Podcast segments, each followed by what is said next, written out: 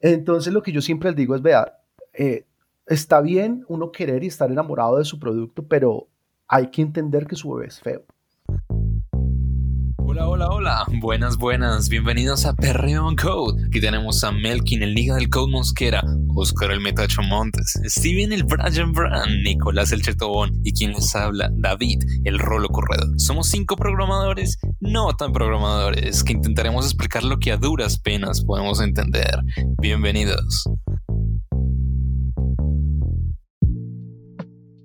Bienvenidos a este nuevo episodio de Perreo and Code. Eh, feliz de estar aquí con nuestros panelistas de siempre y hoy con un invitado muy especial, amigo de la casa, conocido de atrás.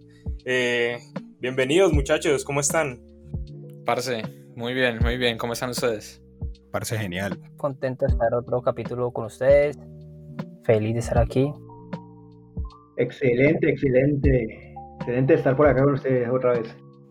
Listo. El, invitado que tenemos hoy es Andrés Rojas. Eh, Andrés, ¿cómo estás? Preséntate. Muchachos, buenas tardes. Muy bien, muchas gracias. Eh, pues me presento esta primera vez en Perreban Code. Yo soy Andrés Rojas, software engineer desde hace 13 años, emprendedor, eh, desarrollador de productos, product manager, de todo un poquito. Y feliz de estar acá con ustedes, pelados. Todo un buen país, ¿no? Pues más o menos, sí, digamos. Eh, a veces se me sale el país, a veces me sale el caleño, el rolo.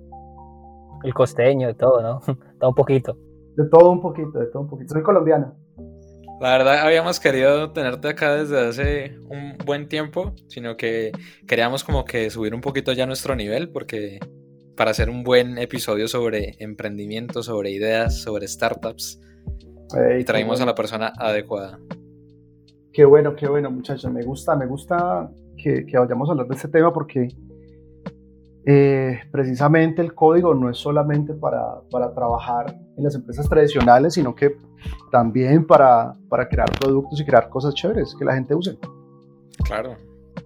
a mí me gustaría que nos contaras cómo ha sido tu proceso, eh, pues emprendiendo, cómo, cómo ha sido toda tu historia en el mundo de, de las startups, Cuéntanos. Bueno, pues eh, empecé cuando tenía 18 añitos, ya hace, chuta, no sé, hace ya como 14, 15 años. Eh, Para que hagan cálculos. Más o menos. Un poquito, un pelado, hermano. Pelado. Imagínate, yo 18, los míos, mis 18 y fueron de más rato todavía, imagínate. no, ya, eso nos consta. sí, eso nos costó bastante. No, no, no. Eh, cuando tenía 18 años, pues estaba en la universidad, eh, empecé a, a, tener ideas de negocio porque pues ya había aprendido algo de programación y se me ocurrió la brillante idea de crear una red social para tumbar a Facebook. Eh, siempre me he caracterizado por ser un poquitico muy, muy ambicioso con mis proyectos y nos encontramos con un equipo de más o menos de 12 personas que, estaban, que me creyeron la idea, me creyeron la visión. Teníamos arquitectos de software, teníamos programadores, diseñadores, publicistas y teníamos un man que se estaba especializando en eh, interfaces de usuario eh, y todo ese tema pues de usabilidad. Duramos seis meses trabajando, conseguimos una promesa de inversión de 150 millones de pesos, que en esa época, y pues para muchachitos de 17, 18 y máximo 20 años que, era el equipo, era un mundo de plata. Eh, sí, fue, fue, muy bacano porque eh, yo les pagaba con tequila y con, y con papitas, literalmente. Qué buen negocio. Sí, sí, sí. ese, todavía aguanta ese pago. todavía, todavía hay muchas empresas que pagan igual. Em, y esa fue mi primera, mi primera experiencia, fue eh, completamente un fracaso en términos de, negocio. Porque obviamente estábamos eh, trabajando con Java. ¿sí? Yo a Java le tengo mucho respeto porque es un lenguaje que tiene mucha complejidad para desarrollar productos. Y después de seis meses no salimos con nada. El, eh, el inversionista se retiró. Los pelados, muchos me dejaron de hablar porque obviamente se sentían traicionados por las promesas y todo este tema. Eh, y bueno, He montado varias cosas. Monté eh, una, una empresa de desarrollo web orientado a la, a la, usabilidad. Eh, duró como seis meses apenas. Eh, intenté montar Rappi antes de que Rappi tuviera fuerza. Eh, fueron cuatro meses de trabajo muy duro, pero pues me asocié mal. Entonces fue un problema porque terminamos con líos de platas y no sé dónde dejaron 3 mil dólares de mi cuenta. Pucha, eso sí queda rabia. Pero aprendí mucho, aprendí mucho. O sea, yo he hecho todo lo que los emprendedores no deberían hacer. Entonces, cada vez que encuentro espacios como este, me gusta hablar desde esa perspectiva. Yo he cometido todas las cagadas y todas las embarradas que ustedes se pueden imaginar y por eso me gusta hablar de, de, esa experiencia porque es precisamente eso lo que quiero, que las personas que, que, que escuchen mi mensaje no cometan los mismos errores que cometí yo y son muchos y es muy fácil caer en errores. Entonces, nada, que eh, ahora sí empecemos a hablar de cosas, de cosas más, más, más a detalle. Cuéntenme, ¿qué les gustaría saber? Eh, pues yo, yo, tengo, yo tengo, pues usted mencionó algo muy interesante ahorita, parece que era de, de que se asoció mal.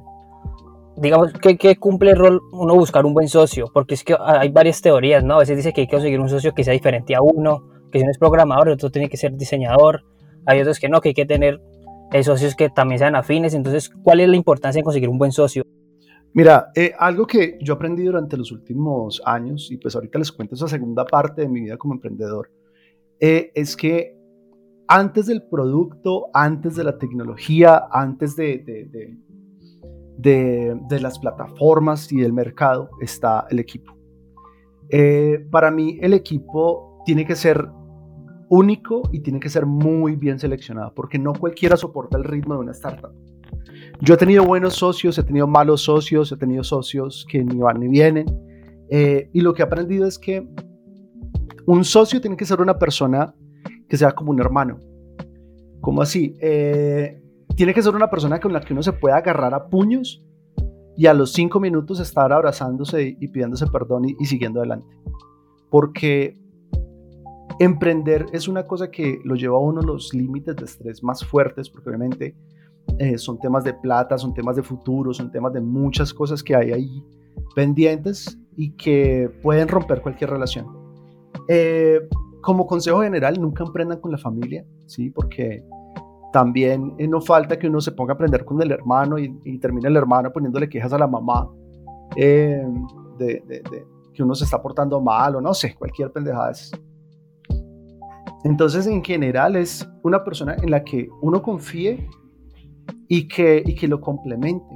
Porque también cuando uno es, por ejemplo, uno tiene un socio técnico y uno es técnico, terminan o enfocándose 100% en la parte técnica y descuidan los negocios, o si de pronto uno es suficientemente maduro y deja que el otro tome decisiones, termina metiéndose el rancho porque está tomando decisiones raras, ¿sí? que uno no tomaría. Entonces ahí se empiezan a crear todo ese tema, ese, ese, ese, ese conflicto entre, entre las dos partes.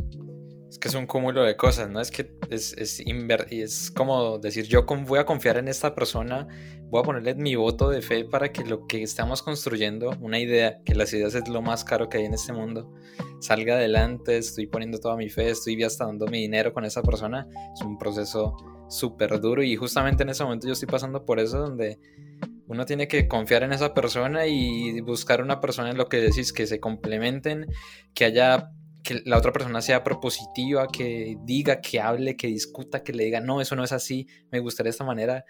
Eso para mí es importante en un socio. Creo que es como un matrimonio, ¿no? O sea, Exactamente. Ya cuando comienzan a entrar temas ya de pronto de repartir eh, créditos, plata, no sé, qué más cosas, la gente va mostrando su verdadero ser. Entonces. Exactamente. Y es, y es una persona, o sea, uno tiene que buscarse una persona que no haga lo que uno le dice, porque uno no es un jefe, sino que haga lo que, lo que la empresa necesita, ¿sí? Y eso es muy difícil, porque muchas personas están acostumbradas a, a simplemente hacer lo que, lo que hay en una lista de tareas y no más, ¿sí? O no proponen, o no, o no les gusta como, como ir más allá, ¿sí? Quieren estar a las 5 de la tarde en la casa o, o jugándose un partido o tomándose una cerveza. Y pues eso también rompe y afecta mucho. Es impresionante y hay, por ejemplo, hay algo importante que dijiste y lo voy a relacionar con lo que tú empezaste con 18 años. O sea, tú pudiste darte la oportunidad de fallar con 18 años y no fue una embarrada como alguien que lo vaya a intentar con 50 años. Es importantísimo el factor de la edad. Yo, yo todavía tengo, tengo mis, mis, mis dudas con eso. A ver, yo he visto muy buenos emprendedores jóvenes, ¿sí? Por lo general, cuando son emprendedores jóvenes, es porque todavía tienen la ayuda de sus papás, viven en casa, no se preocupan por, por, por muchas cosas y, pueden caer parados. ¿sí? Si, la, si la cosa falla, tienen cómo caer parados. Mm, de ahí en adelante, cuando ya viven solos, cuando ya son profesionales, ya es mucho más difícil. Entonces yo por lo general veo que entre los 25 a los 30 años son personas que hacen emprendimientos muy pequeños y tienen mucho miedo y mucho, porque el riesgo es mucho mayor, obviamente. Porque he visto personas que se quedan literalmente en la calle, viviendo en la calle, porque le apuestan todo a su negocio y simplemente no les funciona. Y, y si ustedes se ponen a analizar los, los mejores emprendimientos y los que más duran, porque también hay que entender eso. Emprender no es simplemente lanzar una plataforma y que, tres peludos la usen, sino, hey, de verdad estamos construyendo empresas que duren, empresas que vayan en el tiempo o simplemente de las empresas, y ahorita vamos a hablar eh, de, alguna empresa de domicilios que no quiero mencionar, que solamente se la pasa quemando, se la pasa quemando, em, quemando mucho capital. Y sí, pues produce empleos y toda esa vaina, pero pues de verdad es una empresa que va a durar 20 años, 30 años. Yo tengo una pregunta. Digamos que ahí ya, ya mencionaste un, unas cosas ya un poquito más a nivel persona. A mí me gustaría como saber, obviamente yo sé que no hay pociones mágicas ni nada para nada, ¿no? Todo es cuestión de esfuerzo, e ir fallando y como ir iterando en, todo ese proceso. Pero digamos que con toda esa experiencia que ya has adquirido, todo eso que has observado, ¿cuáles te parecen como las cualidades más como ideales para un emprendedor, ¿no? como que siempre cuando uno va a iniciar algo uno se pregunta, pero si seré bueno para esto, si daré la talla. Entonces, no sé, como que desde tu perspectiva, ¿qué te parece como, como lo mejor o algo así? Ok, eh, si vemos el ADN del emprendedor, primero son personas que por lo general están por fuera del promedio del status quo en su entorno. Son personas que son muy creativas y son creativas no solamente con, con, con, con lo mismo que hace todo mundo, sino que son creativas por fuera de la caja. Ese out of the box es, es importantísimo. Son las personas que son capaces de, de, de, no ver problemas, sino ver oportunidades. Eh, son personas resilientes, son personas que son capaces de, soportar fallar y de aprender y de cogerle mucho amor a fallar. Porque a nosotros durante todas nuestras vidas nos han enseñado que fallar es malo y nos han inculcado que, que fallar y que nadie puede fallar y que, y que quebrar una empresa es lo peor que le puede pasar a uno y que quedar debiendo plata es lo peor que le puede pasar a uno. Pero cuando uno empieza a sacarse esas cosas de la cabeza, pues eh, empieza a, cogerle amor a fallar. Em, y por último, es una, persona capaz de, capaz de enamorar con su visión. No simplemente, a ver, porque hay, hay que hacer una, una diferencia. Hay personas que son idealistas y que venden su visión. Esas personas que son idealistas y venden su visión son los que se la pasan vendiendo humo, nunca hacen nada. Hay personas que son de hecho y venden su visión. Son las personas que cuando dicen quiero lanzar una aplicación de, es porque lo hacen y, sin esperar a nadie, sin esperar nada, simplemente se sientan y buscan la forma de solucionar el problema. Entonces yo pienso que esos tres son como las, las, las, las características principales. La creatividad y la capacidad de pensar por fuera de, de, la, de lo común, la, la resiliencia y la, y la, capacidad de soportar el, el, fallo y la capacidad de actuar, no solo de hablar. Y también lo que vos nos decías hace tiempo, lo de tu bebé es feo, ¿no? O sea, si la idea es, usted que la idea no está funcionando, ¿cómo esa filosofía tu bebé es feo? bueno, mira, eh, algo, pues eh, eh, durante mi carrera he podido ser mentor de, muchas, de muchos emprendedores y muchas empresas. Y lo que me he dado cuenta es que los emprendedores tanto intrapreneurs como entrepreneurs, es decir, los que hacen eh, emprendimiento dentro de las empresas como sus propios emprendimientos por fuera de empresa, tienden a, a, a, sentir que sus productos y sus programas y su código es, es como un bebé, porque obviamente es, es un parto literalmente hacer, hacer una aplicación. Entonces como les duele tanto, se enamoran por completo. Entonces lo que yo siempre les digo es, vea, eh, está bien uno querer y estar enamorado de su producto, pero hay que entender que su bebé es feo. ¿Cómo así que su bebé es feo? Sí, su aplicación no está bien, su código no está bien, su producto no está bien, no tiene product market fit, no tiene tantas cosas que necesita esta aplicación para poder ser disruptiva y que pueda ser eh, adoptada por miles de personas. Y cuando uno es capaz de ver que su niño es feo, uno le hace cositas para mejorarlo, ¿sí? Y es capaz de llegar al punto donde dice, no, definitivamente este bebé no, no me sirvió, pues vamos a hacer otro. Y es, es cruel, es cruel. Y yo sé que a, a muchas personas les parece súper gracioso porque, porque, porque es eso, es, es desapegar los sentimientos y volverse netamente numérico y, y, y, y, tomar decisiones basadas en datos y en números, no en sentimientos. Y eso cuesta, eso cuesta muchísimo. Mira que a mí esa, esa partecita me parece importante. Vos, ¿cómo, cómo, ¿cómo te darías cuenta o cómo sabrías cuándo sabes que tenés que hacer otro bebé? O sea, que, que ya el, el, que tenés como que no, no, no. Porque es que, ¿no? Sí, porque es que obviamente uno no lo va a querer abandonar. O sea, uno dice, no, este man puede, vamos, va. Pero entonces, ¿cómo, ¿cómo diría como... Sí, pero ¿cómo dirían como, como unos tips que uno diga, no, es que este man sí, definitivamente esta aplicación no, no, no va? Pues uno mismo se da cuenta, es decir, el mismo mercado se encarga de decirle, o sea, lo, lo, los mismos registros, los mismos balances, pero la misma, el mismo mercado uno se da cuenta de que, de que está fallando, ¿no? De que no, está, no está funcionando, las métricas no están dando, los objetivos no se están cumpliendo, algo está mal, no, está, no se está eh, cumpliendo con lo esperado, o, o qué.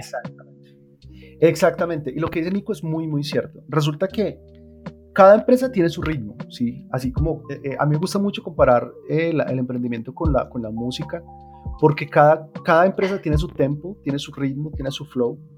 Eh, entonces, para muchas empresas, por ejemplo, si es una, un emprendimiento de colchones, ¿cada cuánto las personas compran colchones? ¿Sí? Eso no es una cosa que uno se va todos los fines de semana a comprar un colchón. Entonces, son unos tiempos mucho más largos, son unos tiempos, unos plazos mucho más largos, entonces hay que empezar a medir eso. Hay cosas que son de uso diario, ¿sí? Por ejemplo, ustedes cada cuánto, eh, no sé, mmm, van al supermercado, ¿sí? Compran comida. Ah, listo, eso es cosas de, es un, un ritmo muy acelerado. Cuando yo emprendo, o lo que les recomiendo a los emprendedores es, ¿cuál cuáles son sus periodos, ¿sí? cuáles son los periodos en los cuales la, la, empresa debería estar funcionando. Si por tres o más periodos la empresa no está funcionando, es porque algo está pasando. Por lo general, eh, este tipo de, de, de, de, emprendimientos es de una semana o tres semanas, ¿sí? los que son más rápidos. Eh, entonces, si durante tres semanas algo no está funcionando, no está generando plata, no está generando ventas, no están llegando clientes, ahí es donde uno tiene que decir, hey, hey, hey, este bebé está feo, algo, lo, algo está alejando a la gente, definitivamente algo, algo, algo no está bien. Entonces yo pensaría que el 3 es el número perfecto. Si en tres iteraciones, en tres eh, ciclos, en tres periodos, la empresa no está produciendo, es ahí donde, donde uno tiene que, que, que a, levantar la, la bandera roja. Y ahí viene el otro cuento. Y, y, y ahora les, les, hago pregunta, pregunta de parcial. Para ustedes, ¿qué es que una empresa dé o no dé? Son muchos factores, diría yo, o sea, tanto económicamente como que entre ellos se pueden mantener que, o sea, obviamente con una startup uno espera que el proceso de equilibrio sea no al principio, sino que todo el, todo el momento estén subiendo, invirtiendo, sino que, a ver, yo diría que es una parte económica importante que entre ellos internamente se mantengan bien, que todos estén felices y que todos estén produciendo. Sí, puede ser eso, pero también depende mucho como el objetivo, es decir, porque si el objetivo principal es tener más usuarios, el dinero pues no va a contar, pero si la idea es que... Eso es verdad, eso es verdad. Entonces, si el objetivo principal, si el objetivo es tener que ellos tengan más usuarios, entonces, y le está dando resultados, entonces, es decir, la empresa está funcionando, está dando. Si el objetivo es tener económico, pues también entonces como que depende mucho del objetivo, porque es que hay una empresa, digamos, colombiana, que tiene muchos clientes, pero no gana mucho dinero, o sea, no factura en sí, van pérdidas, que no decir el nombre, pero en las encuestas, pues en los reportes dice que no gana mucho dinero, pero si tiene una gran base de datos, tiene clientes, tiene usuarios, tiene servicios por todo lado, pero no factura. A lo mejor su objetivo principal no sea el de el dinero, sino los clientes. O pues, esa, pues no sé Exacto. si, Exacto. el parcial. Sí, eh, perfecto, punto 5 para el parcial para todos. Eh, resulta no, que... Punto 5 no. Pues que fueron solo una pregunta, descarado. Ah, bueno, Eh, mentira. eh, resulta que el, el éxito de una empresa es, es como la felicidad en las personas, ¿sí? Yo he conocido personas que su felicidad es tomar tinto y leer. Y no trabajan mucho, no se esfuerzan, no aspiran sueldos millonarios porque solamente toman tinto, comen una vez al día y se dedican a leer y a estudiar. Como también conozco personas que su felicidad es viajar, es comprar carros, es comprar ropa de marca. Y las dos están bien. Nicolás. Ese es Nicolás. Wow, wow, empezamos a echarnos al agua. Ok. Entonces, Así estamos, David, así estamos. Listo. Breve, breve, lindo, Pero, lindo. pero era mentira, ¿no? bueno, sí, están como tirándose mucha pedrada. Pero entonces precisamente eso es, o sea, para cada empresa es distinto. Obviamente, una empresa, y eso no se puede negar, una empresa necesita dinero para poder subsistir. Y sobre todo que nosotros tenemos que tener los pies en el hoy y la mirada en el futuro. Es decir, tenemos que preocuparnos por el día a día y no ser tan avaros en el día a día, pero tener una visión ambiciosa a futuro. Muchas de las empresas de hoy en día y muchas de las, de las startups de hoy en día eh, saben desde el principio que su negocio va a durar cinco años. Pero, por ejemplo, miren Toyota. ¿Cuánto lleva Toyota produciendo en, manuf- en- en manufactura de carros? Años. Años, ¿sí? Y miren que ahí es donde, donde, donde se me sale el, el- el- el viejito interno y digo, todo tiempo pasado fue mejor. Las empresas que se montaban en el pasado era para que duraran por muchos, muchos, muchas décadas. Ahora no. Entonces, eh, a mí me gustan las empresas, no que se, se dedican simplemente a, voy a levantar inversión y después de cinco años, pues ya hasta ahí llegué porque o vendo la empresa, o la quiebro, o la cierro, porque ya no hay mercado. ¿sí? Entonces, de verdad, ¿qué estamos haciendo? Y además, eh, ese tipo de pensamiento es la que tiene esa burbuja de, de- de- de Silicon Valley eh, tan, tan, tan inflada y que es, es- es un mercado demasiado inestable. Pero es que también, pa- también, pues, mucha gente quiere hacer empresa pues, en, en este campo, en la aplicación es para eso, ¿no? Para, listo, crecerla y ver si la puedo vender. Exactamente, exactamente, sí, lo, que pasa, lo que pasa en, el- pues, en este ámbito del software es que uno, por ejemplo, como programador, uno si ya tiene una idea digamos cuenta con el conocimiento necesario, puede sacar un producto muy rápido, pues. Entonces como que bueno, la saco, pruebo y vamos a ver qué pasa, ¿no? No es como que conlleva una planificación así tan profunda. Sino que hay dos cosas, o sea, una, una es cuando, cuando uno se encuentra un producto y otra cuando uno quiere ser emprendedor, ¿sí?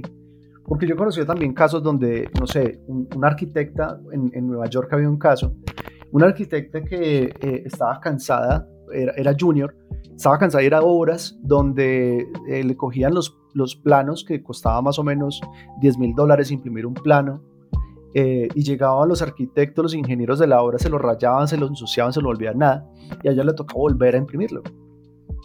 Y lo que hizo fue, venga, no, buscó un, un, un- un programador, le dijo, vamos a hacer esto digital y yo me encargo de que esa gente lo utilice digital. Y después de más o menos tres años de, de- dedicarle tiempo, trabajo y esfuerzo y crecerlo y conseguir clientes, recibieron su primera inversión de 5 millones de dólares. ¿sí? Entonces, eso es por accidente, porque no quieren ser emprendedores, sino que se encuentran con una oportunidad y aprovechan la oportunidad. Pero cuando ustedes quieren ser emprendedores porque les nace y porque es la pasión, ahí es diferente. Ahí es diferente, es donde yo invito a, a- a todos los que quieran emprender es cómo puedo hacer negocios que perduren, cómo se puedo hacer negocios que escalen, cómo puedo hacer negocios que no solamente sean para mi barrio, para mi ciudad, sino que no importa el país, yo pueda expandirlo y pueda multiplicarlo y pueda crecerlo. Porque ahí es donde están las empresas de verdad. Es que es un Claro. proceso, ¿no? Es un proceso de entender el mercado, es un proceso de entender súper bien la idea, enamorarse del problema. Es un, es un proceso bastante interesante. Ve Andrés, ahora pues que hablas de eso de las inversiones y todo, pues te quería preguntar, ¿cuándo un, pues, una empresa o un, un emprendimiento debe buscar inversiones? ¿Dónde? ¿Cómo identificar un buen inversor? O sea, ¿cómo aceptar una inversión? Bueno, resulta que tenemos que hablar de dos, de dos realidades. La realidad colombiana latinoamericana y la realidad eh, norteamericana y europea. Resulta que les voy a contar cómo es el, mercado en Estados Unidos, el mercado en, Europa. Eh, se han visto casos donde los emprendedores, sin tener equipo, sin tener productos, sin tener nada, solamente con un pitch deck, que es una, una presentación de PowerPoint, ¿sí? con 10, 15 diapositivas, levantan su primer millón de dólares. ¿Listo? Eh, desde etapas muy tempranas existen eh, inversionistas que están dispuestos a apostarle porque es una apuesta, porque obviamente han generado tanto dinero en su vida que pues un millón de dólares no es nada. Entonces si ustedes quieren este tipo de inversión, la recomendación es que se vayan del país. ¿sí? Colombia no es un muy buen ejemplo para eso. ¿Y por qué les digo esto? Lo viví en carne propia. En el 2018 monté una empresa que se llamaba GeoState, que lo que permitía era tokenizar eh, propiedades de, bienes raíces para transformarlas en eh, estadías de Airbnb y poder dejar que cualquier persona fuera accionista a partir de 5 dólares. ¿Sí? Entonces básicamente uno compraba eh, acciones de una propiedad que estaba produciendo plata a través de Airbnb y que después en 5, 6, 7 años iba a vender y ganaba plata mensual y ganaba plata cuando, cuando, cuando se fuera a vender la propiedad. Y cuando obviamente nosotros hacíamos el, el, pitch, todo el mundo enamorado porque obviamente las barreras de inversión en cualquier mercado son muy altas. Resulta que cuando empezamos a hacer el pitch, empezamos a crecer, empezamos a tener, a tener mucha, mucha visibilidad, el ecosistema de, de, blockchain nos acogió demasiado, estuvimos en charlas en Oracle, estuvimos en eventos con la Embajada de Londres, estuvimos haciéndole pitch a muchísimos inversionistas internacionales. Eh, y cuando llegamos, porque queríamos también, era, era como un reto montarla 100% colombiana, queríamos montar una empresa de calidad internacional, eh, que tuviera una, una, muy, buena, muy buena proyección, pero con inversión colombiana.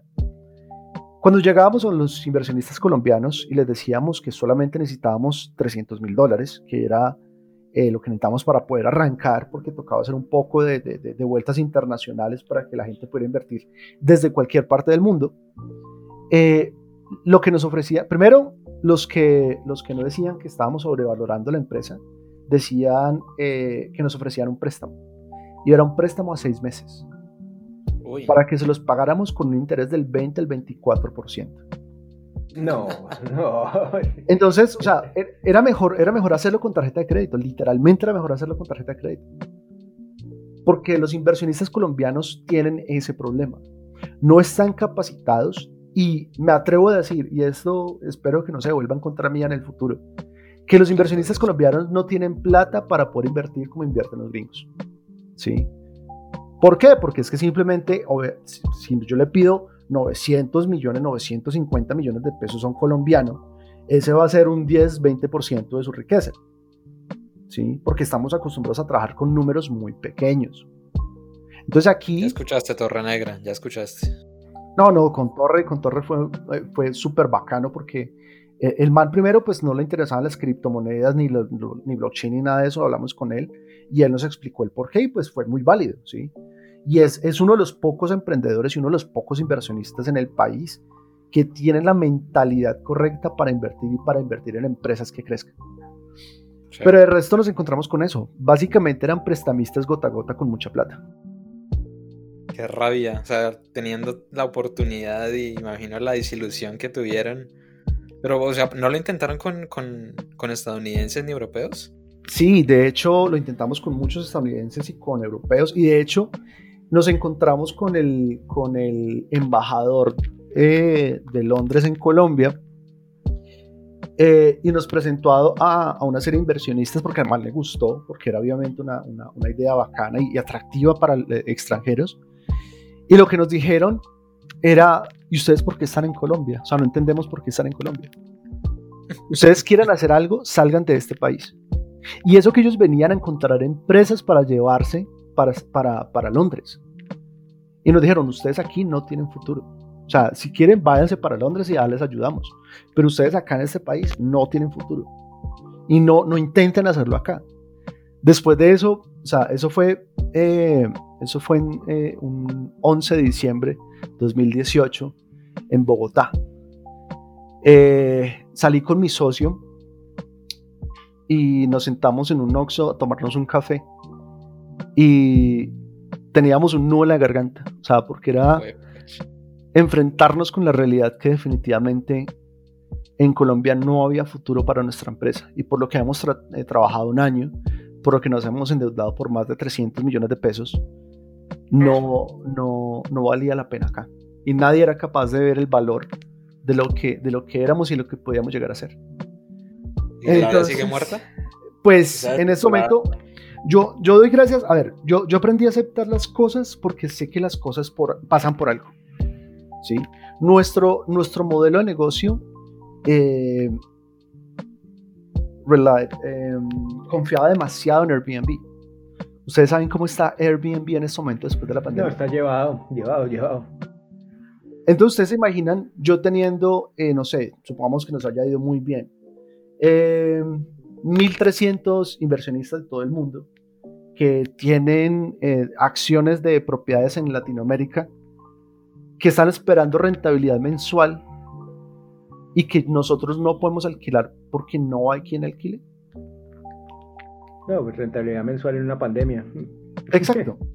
Entonces yo agradecí eso y pues yo entendí que el universo me está dando un mensaje suficientemente claro para hacerme entender que no era el momento y que, y que definitivamente tengo que salir del país para poder montarla. Me entristece pues esa, esa realidad, pero pues no hay mucho que yo pueda hacer. No, qué rabia, farse. No, me imagino. O sea, teniendo ya el bebé que ustedes sabían que era, ya habían recibido un reguero de opiniones que era la cosa más brutal y que tenía éxito. Pero bueno, las cosas. ¿Vos crees en la filosofía de que las cosas pasan por algo? Sí, sí, total. O sea, yo creo que, que, el universo nos habla y que el universo nos, nos muestra caminos y, y, definitivamente por ahí no era. Igual, pues, como para que, para que también sientan el guayado eh, moral que yo tenía teníamos más o menos 20 personas en Colombia que estaban dispuestas a poner de a 100, 200 millones de pesos para empezar.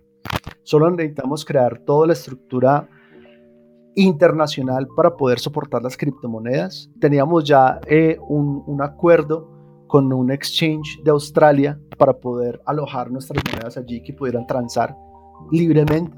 Simplemente necesitábamos una plata para poder hacer una empresa en Malta y poder eh, tener el marco legal internacional pues suficientemente estable para poder empezar a operar. Solo necesitábamos eso, no necesitábamos nada más.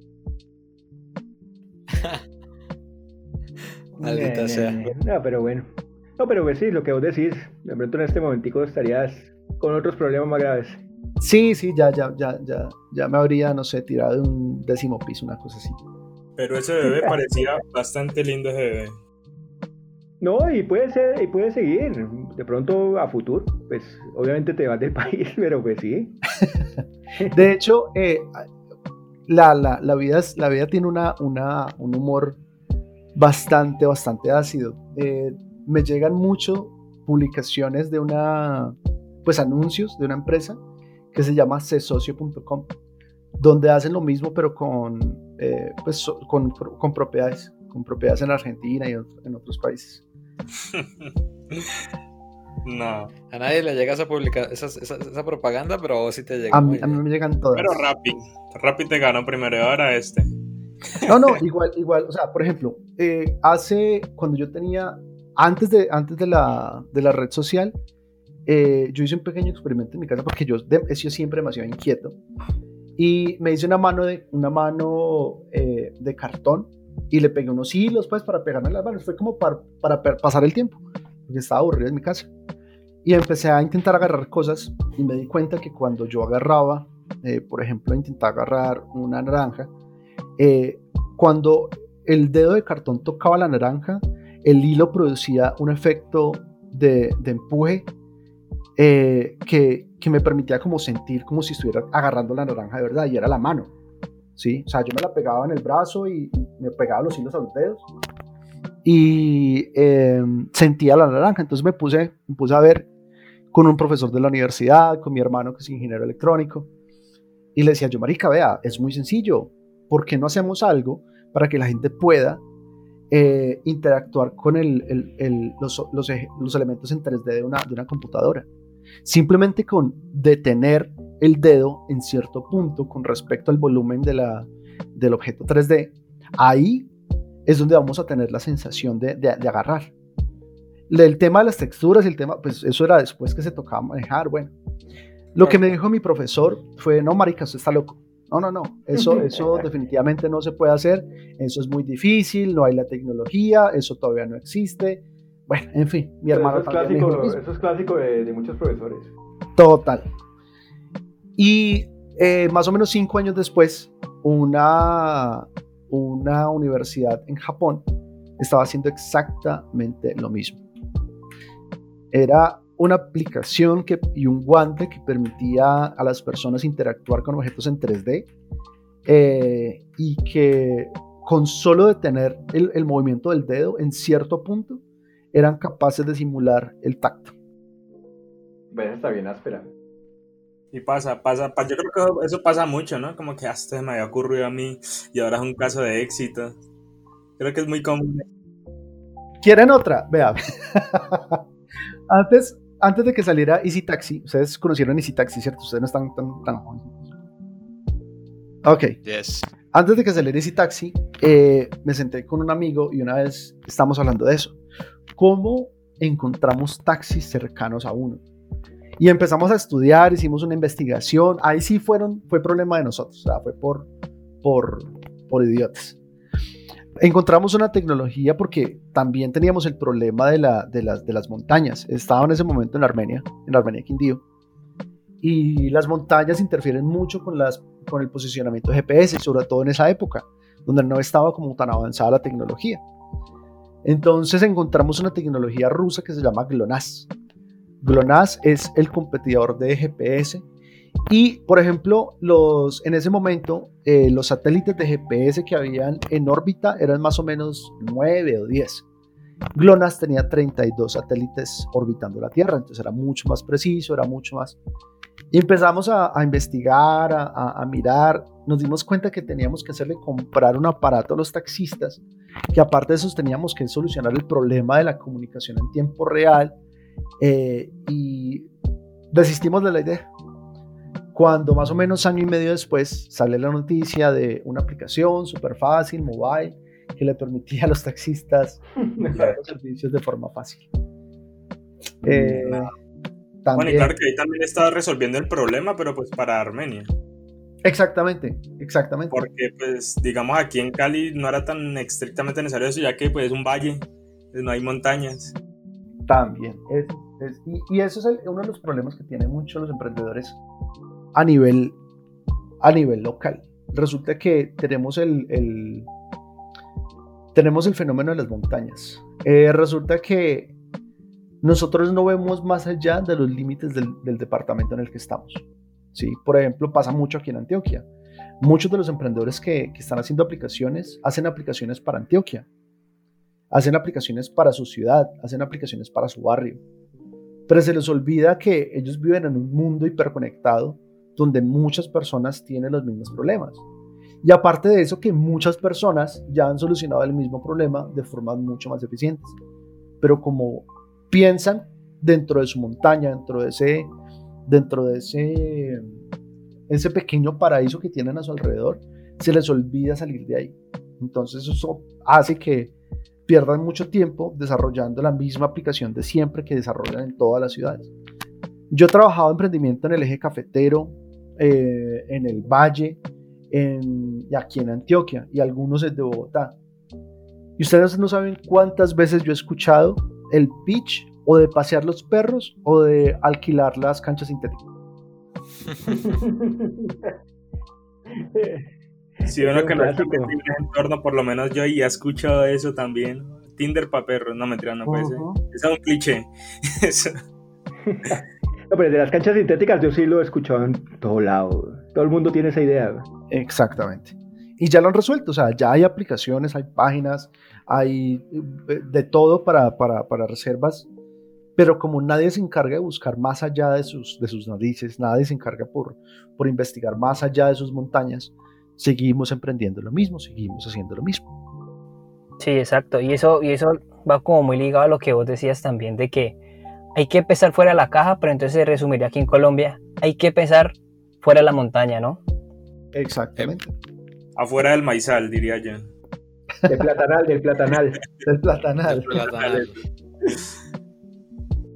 O sea, quiero agregar que, que siento que igual hay que tener en cuenta que, que obviamente uno como colombiano uno siente que tiene muchas limitaciones en cuanto al resto del mundo, ¿no? Obviamente me imagino que cada quien en su país sentirá algo parecido, pero como colombiano uno siente como esa parte de la inversión y todo eso, ¿no? Y también te quería preguntar, como, ¿qué, qué, nos aconsejas o qué le aconsejas a las personas que, están, que quieren iniciar en el emprendimiento?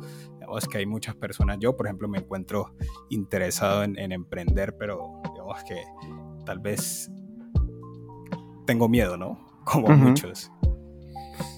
Bueno, en cuanto a, al tema de, los miedos, em, yo pienso que es mucho más fácil vender en Estados Unidos que vender acá en Colombia. Sí, y lo mismo pasa con todos los países de, Latinoamérica. En Latinoamérica nos han metido el cuento de la, cultura de la ventaja, por eso tenemos tantos problemas con corrupción, tantos problemas con tantas cosas sociales. Eh, entonces aquí todos, a todos le pedimos rebaja, ¿sí? Nunca valoramos el, esfuerzo, ni nunca valoramos el trabajo, ni, ni entendemos que es que cobran mil pesos porque vale mil pesos, ¿sí? Entonces, eh, yo invito a todos los que, los que quieran desarrollar productos, a todos los que quieran hacer productos, que ni siquiera lo lancen acá láncelo en Estados Unidos. Y no tienen que estar en Estados Unidos para lanzarlo, ¿sí? Por ejemplo, eh, ustedes pueden crear una cuenta de PayPal y pueden hacer cobros por PayPal. Eh, pueden montar una página web y pueden llamar a personas que estén en Estados Unidos y venderle un producto, venderle un servicio. ¿sí? Pueden encontrar personas, si es, por ejemplo, no sé, eh, de llevar café, café a domicilio. Pueden encontrar personas que tengan o una moto o un carro y quieran trabajar con ustedes, ¿sí? Porque hay, muchas oportunidades. Entonces no se limiten por las barreras ni, de, ni geográficas ni de idioma. Si de pronto ustedes no saben hablar inglés, no, mejor dicho, el verbo to be todavía se los come, uno siempre tiene el amigo o la, o la amiga eh, que habla inglés. Búsquese a esa persona, véndale la idea véndale la, la, oportunidad y trabajen en conjunto. Usted vende en Estados Unidos, yo me encargo de hacer la tecnología, hacer el negocio, lo que sea que tenga que hacer. Eh, y segundo, para las personas que quieren hacerlo, no existe un, un examen de, de, de, evaluación de si es emprendedor o no. Eso es de esas cosas que se aprenden cuando se hacen. Todos deberíamos intentarlo por lo menos alguna vez en nuestra vida. Todos deberíamos intentar montar una empresa alguna vez en nuestra vida. Porque no es, pues muchas personas eh, eh, tienen ese instinto, como a mí, a mí me nació desde muy pequeño. Yo trabajo desde los 10 años y siempre me gustaron los negocios. Mm, y, pero he visto muchas personas que tienen muchas ideas, muchas capacidades, pero nunca lo intentan. Y después dicen, no, es que yo, ah, es que me da mucho miedo, me da pereza, es que no tengo tiempo. Y se llenan de muchas excusas para no hacerlo. Y puede que esas personas hubieran podido ser los próximos, los próximos eh, Facebook, Twitter, Dropbox. Pero por miedo a intentarlo. Por no, intentarlo, güey, Por el miedo, el miedo. Sí. Miedo muchas veces le gana a la gente. Total, y el miedo a fallar. O sea, fallar está bien, fallar es lo mejor que le puede pasar a uno. Entonces, venzan ese miedo de fallar y pues, inténtenlo alguna vez en su vida. Sí, los fallos son escalones. Exacto. Genial, genial, genial. Chévere, ¿no? Entonces, para el que nos esté escuchando, parce, inténtelo, lúchela. Eh, de verdad que lo único que puede perder es un poquitico de tiempo, un poquitico de dinero y ya validó que su idea era una porquería, era un bebé horrible pero al menos lo intentó y le puede decir a la gente, vea, yo lo intenté. Entonces motívese, consígase y rodeese de personas que lo motiven, que usted diga, pucha, esta persona me motiva a ser grande, me motiva a conseguir un, producto brutal. Entonces háganlo, inténtenlo. Es una lucha constante, no le tengan miedo a fallar, no le tengan miedo a embarrarla, porque los más grandes han pasado por eso y por eso están donde están. Exacto, y yo me quedo con simplemente con la frase fallar está bien. Esa es, esa es la que me llevo porque esa es la que le rompe a uno los paradigmas. Uno cree que, que si falla pues es lo peor del mundo y no, fallar está bien. Exactamente. Sí, sí, uno tiene que aprender a enamorarse de sus errores. Eso es complicado. Pero bueno, Andrés, un placer tenerte el día de hoy por acá con nosotros. Genial todo lo que pudimos hablar contigo. No fue mucho tiempo, pero nos parece que fue necesario y yo creo que les dejaste con ideas en, las, en la cabeza a varias personas a las que nos escuchan. Y yo creo que hay varios motivados. Entonces, desde Perrón Cops los motivamos y inténtenlo. Qué bueno, muchachos. Muchas gracias por la invitación. Gracias por recibirme en este espacio. Eh, gracias por crear este espacio. Pienso que es muy necesario y, necesitamos, necesitamos mucha más gente que hable de este tipo de temas, porque son temas que se hablan eh, por separado, son temas que se hablan entre cervezas, eh, pero necesitamos empezar a alzar las voces y empezar a llegar mucho más lejos y empezar a conectar a todas las personas. Y este me parece un espacio no solo propicio, sino muy bien diseñado. Entonces, muchas gracias por eso, muchachos. Vale, gracias a vos, Andrés. muchísimas gracias. que toda esa experiencia y todo eso que nos has dicho eh, ahorita a través de este episodio ha sido y es muy enriquecedor para nosotros y también para, para las personas que nos van a oír. Entonces, pues espero que lo disfruten y gracias. Andrés, regálanos tus redes sociales. ¿Cómo te encontramos en tus redes sociales? Es muy fácil. En todas, todas, todas mis redes sociales aparezco como Andrés E. Rojas I. Andrés E. Rojas I. En todas. Genial. Y a Perreo Code lo encuentran como arroba Perreo Code en siete plataformas diferentes de streaming de podcasts: iTunes, eh, Spotify, Google Podcasts. Hasta y en Twitter. ya. Dilo con orgullo. siete. bueno, Andrés, pues felices de haberte tenido. Muchísimas gracias por compartir el conocimiento y este fue Perreo and Code. Adiós. Bye bye. Adiós.